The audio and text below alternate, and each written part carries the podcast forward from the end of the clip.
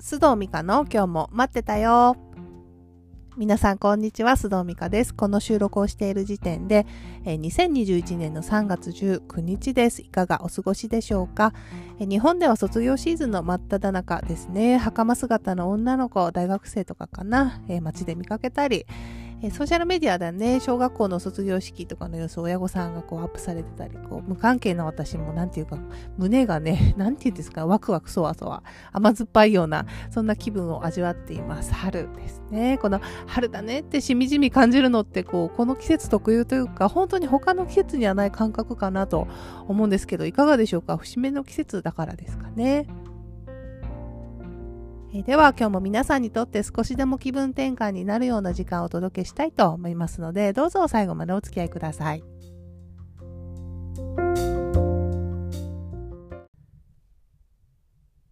さて今日のトピックは、えー、絶対的な安心感ってここから自分のルーツに思いを馳せてみようです。えー、ちょっとタイトル長くなってしまいましたが、日本では明日ね、3月20日が秋分の日、えー、お彼岸ということもあって、少しまあ自分のルーツ、自分につながる、えー、家族のことを考えてみるのもいいかなと思ってこのトピックにしてみました。皆さんはおじいちゃまおばあちゃまご存命でしょうか？それともすでに亡くなられていますでしょうか？まあ、いろんなね、家族関係があるので、こう一概にご先祖様を大事にしようとか、何ですかね、成功者は若参りを欠かさないのよみたいなこと言う方いらっしゃいますけど、まあ、私はあんまりそういうこと言うつもりはありません。ただ、まあ皆さんがもし私と同じように、まあいろいろあったけれども、なんだかんだ自分の祖父母については温かな思いを持っているという方であれば、今日この話を一緒に考えてみていただけたらなと思います。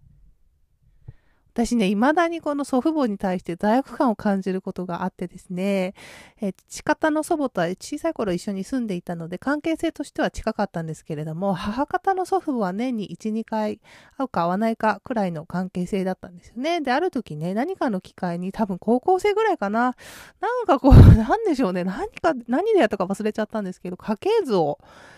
授業だったんかな？書こうとしてね、あの、自分に連なる家族、まあ、両親とか、ね、兄弟、親戚とか書いてて、祖父母の名前を書こうとしたんですけれども、なんと母方の祖母のね、名前がとっさにわからなかったの。浮かばなくて。でね、自分でもショックを受けてひどいですよね。おばあちゃんとしか認識していなかったという。で、切ないのは実際にはね、その、あの、そのおばあちゃんの方がおじいちゃんよりも関係的にはね、まあ年に1、2回しか会わないといえども、まあね、なんだかんだやっぱりおじいちゃんよりは関係性近かったのに、あの、おじいちゃんの方の名前は分かってたんですよ。なぜかというと、それまで送ってもらってた、まあ例えば宅配便とか、まあお祝い、入学祝いとかかな、そういうものは必ずやっぱり祖父の名前が書いてあったからなんですね。で、実際おばあちゃんがそういうの用意してくれてたものも絶対あったはずなのに、おばおじいちゃんの方の名前しかパッと父さんに出てこなかったっていうのが、なんかこう、ひどいですよねって、未だにちょっと覚えてます。で、なんかそれ以来反省してですね、今はもう私、あの、祖父母は全員、あの、亡くなっていますし、信心深い人間じゃないので、もうお墓参りもね、遠い遠いっていうのもあるんですけど、もうなかなか行ってなくて、偉そうなことは言えないんですが、まあ、時々ね、私瞑想とかするので、そういう時に、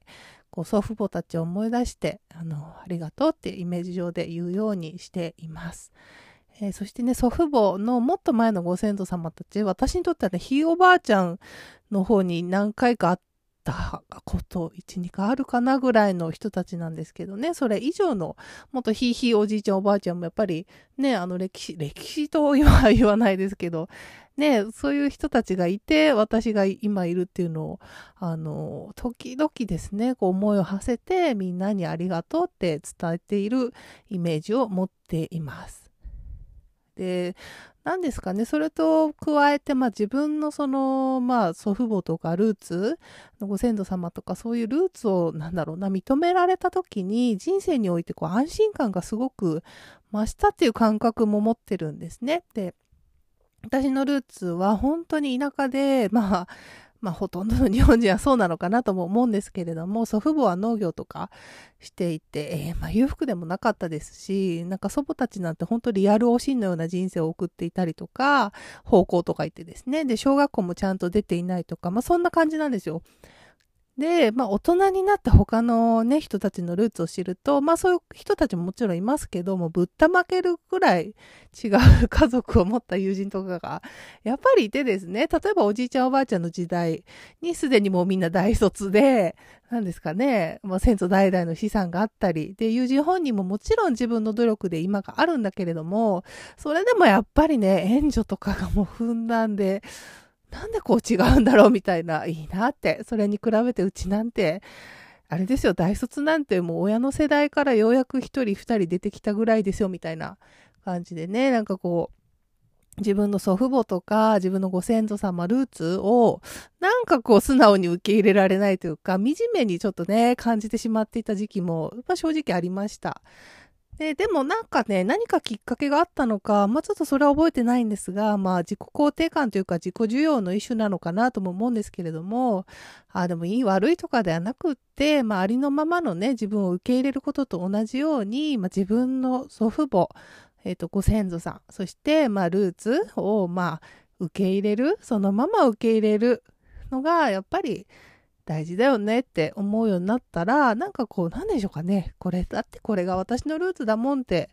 こう素直に思えるようになると、なんかそこにそうつながる自分自身も癒されるのか何なのか、すごく、あの人生全般に対しての安心感とか根本的な安心感のようなものが持てるようになったなと感じています。でそれは、あと、これはね、もう勝手に自分がいいように想像してるんですが、これ絶対ね亡くなった祖父母たち、あの、何ですかね、やっぱ日本人なので、まあでも、まあでも祖父母たちなんで可愛い可愛いされてましたけど、まあなん、まあでも絶対ね、多分私のことをあの、天国でも愛してるし、応援してるよねってやっぱり思うんですよね。なので、なんていうかこう、その辺、親の愛より素直に想像できたりしませんか？なんか、あ、おじいちゃんおばあちゃん絶対私のこと応援してるな、みたいなのを時々思い出すと、なんか、なんですかね、まあ、現世のこと、現世のことがどうでもよくなるっていうとまた語弊があるんですけど、なんだみんな私のこと愛してるじゃんみたいな感じになってこうすごく安心感が増したりこちらもするかなと思います。え皆さんどうでしょうか？おじいちゃまおばあちゃまとの思い出、まあいいこともね、なんか悪いこともあるかもしれませんが、それも含めてね、やっぱり自分につな連なる命のルーツだなと思いを馳せることできますでしょうか？もしね、あの、まあ、この世にね、もうすでに存在していなかったとしても、血がつながっている場合は特にやっぱり自分の中に彼らの残したものが、こう、物理的にね、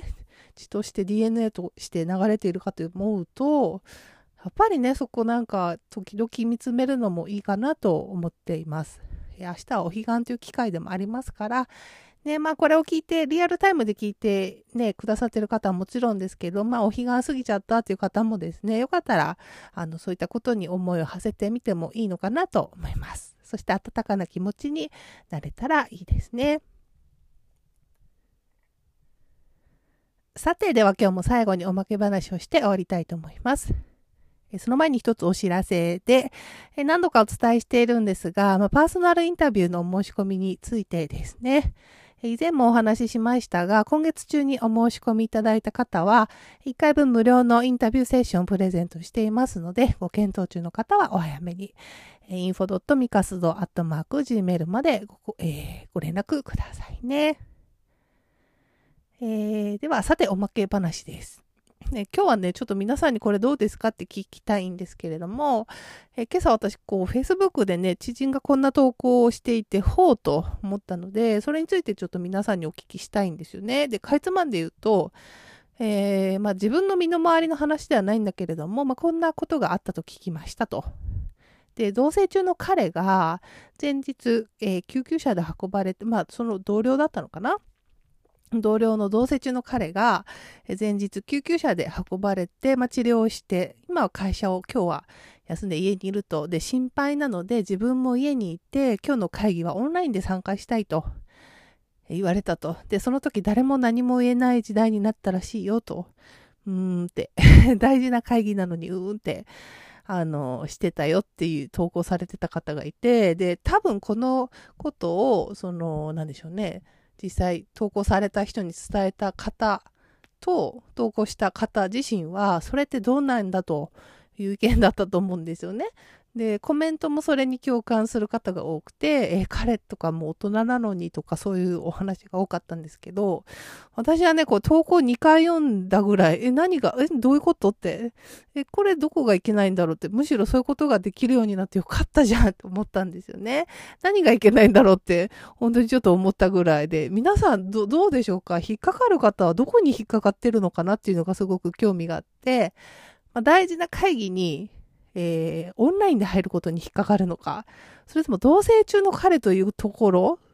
に引っかかるのか、まあ、これが配偶者とか、子供とか親ならいいのかとか、いや、それをまあわざわざ素直に公言することに引っかかるのかとかですね、どのあたりなのかなっていうのがちょっと気になったので、皆さんもし思うところがあればぜひ教えていただけたらなと思います。